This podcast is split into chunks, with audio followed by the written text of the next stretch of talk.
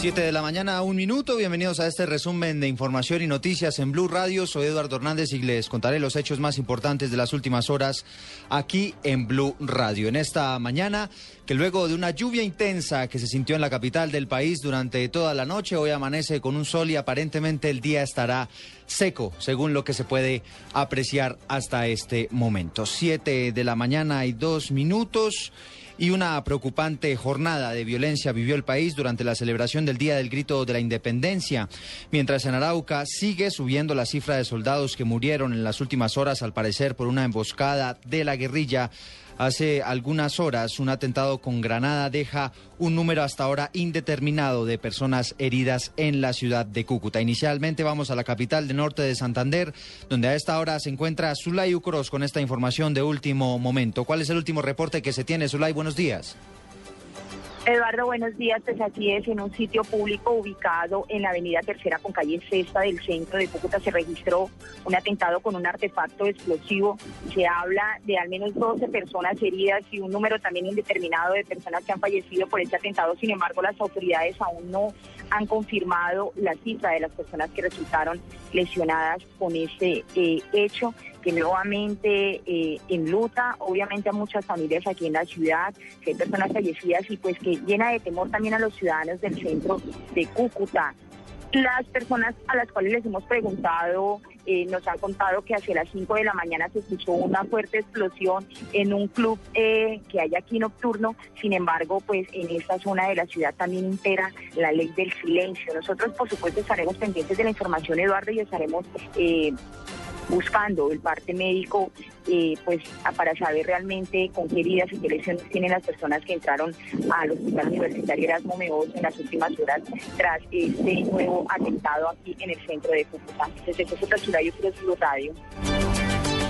Siete de la mañana y tres minutos, pues Ulay estaremos muy atentos, por supuesto, al desarrollo de esta noticia de orden público en la ciudad de Cúcuta. Reiteramos, al parecer, un lo que fue un estallido de una granada en un establecimiento público allí en la capital del norte de Santander, pues deja hasta ahora un número indeterminado de personas lesionadas. Estaremos, por supuesto, pendientes a un pronunciamiento que harán en las próximas horas o próximos minutos las autoridades pertinentes. Y hablamos ahora de la noticia que enlutó la jornada del 20 de julio y tiene que ver con la muerte de por lo menos 21 soldados en los departamentos de Arauca y Caquetá. Hoy se espera la, la presencia del presidente presidente Juan Manuel Santos en la ciudad de Tame, en Arauca, donde presidirá un consejo de seguridad, por lo que al parecer fue una emboscada que cobró la vida de 17 personas en este departamento, de acuerdo a la información que se tiene hasta este momento. Este es sin lugar a dudas uno de los más duros golpes que ha recibido las Fuerzas Armadas en los últimos meses. ¿Cómo amanece Arauca?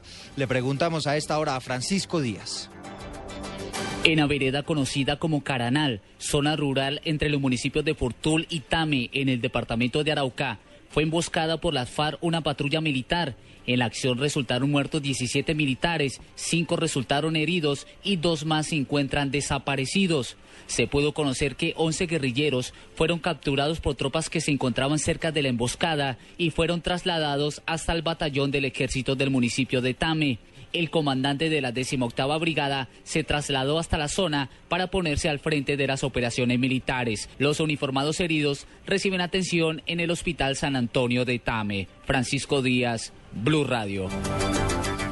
Pues Francisco, tendremos información eh, en cada voces y sonidos, por supuesto, con esta que sin lugar a dudas será una de las noticias del día, que tiene que ver con el Consejo de Seguridad que va a presidir el presidente Juan Manuel Santos en esta zona por esta preocupante situación. Reiteramos, hasta el momento se ha reportado 17 militares muertos por cuenta, al parecer, de lo que fue una emboscada de la guerrilla. Pero Arauca, como les decíamos, no fue el único escenario donde fallecieron militares.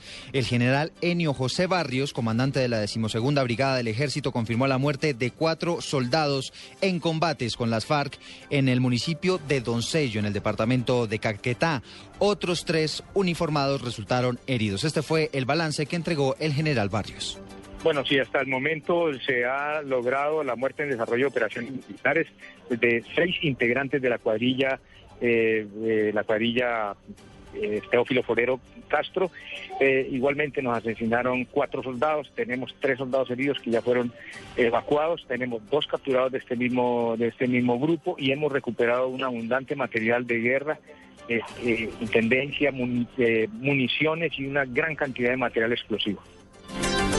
Todos estos temas van a ser analizados hoy por el presidente Juan Manuel Santos y por el ministro de la Defensa que están viajando o estarán viajando en los próximos minutos hacia la zona de Arauca, que donde se centrarán todas las operaciones y todo lo que tiene que ver con este Consejo de Seguridad en la ciudad de Tame para analizar lo que está sucediendo con la seguridad actualmente en el país, que como lo decíamos está enlutando a nuestro país y que enlutó el la celebración del Día de la Independencia con la muerte de 21 uniformados. Sobre las 11 de la mañana se espera que el gobierno dé un parte oficial en torno a lo que sucedió en estos hechos violentos que, como decíamos, enlutan la celebración del Día de la Independencia. Y a propósito, el presidente Juan Manuel Santos instaló el Congreso y pronunció el tradicional discurso del 20 de julio, que es considerado como uno de los más importantes del año.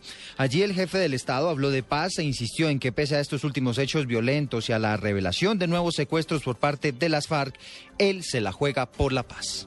No se dejen confundir por los cantos de sirena de los oportunistas políticos que anteponen sus ambiciones personales para desinformar sobre el proceso de paz o para oponerse a la paz. Vamos con paso firme hacia la terminación del conflicto. Aún, aún falta mucho, mucho camino por recorrer, pero vamos en la dirección correcta. Y yo voy a hacer todo lo que está a mi alcance para que ese fin del conflicto sea una realidad.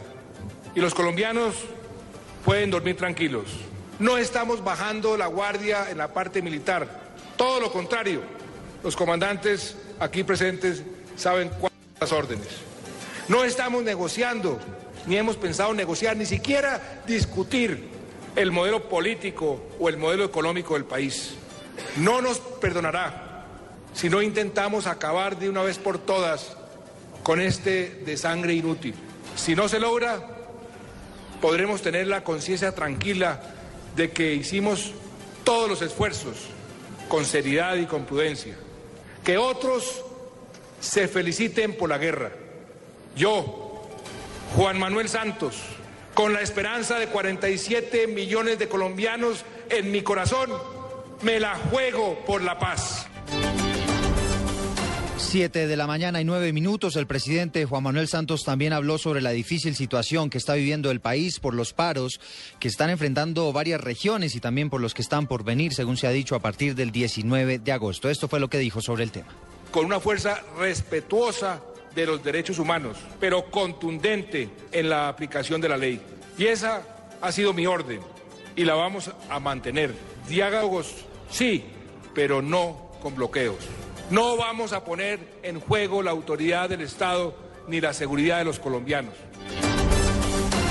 Siete, nueve minutos. En este discurso, el presidente Santos también habló de Nicaragua y la pérdida de mar territorial a raíz del fallo del Tribunal de la Haya.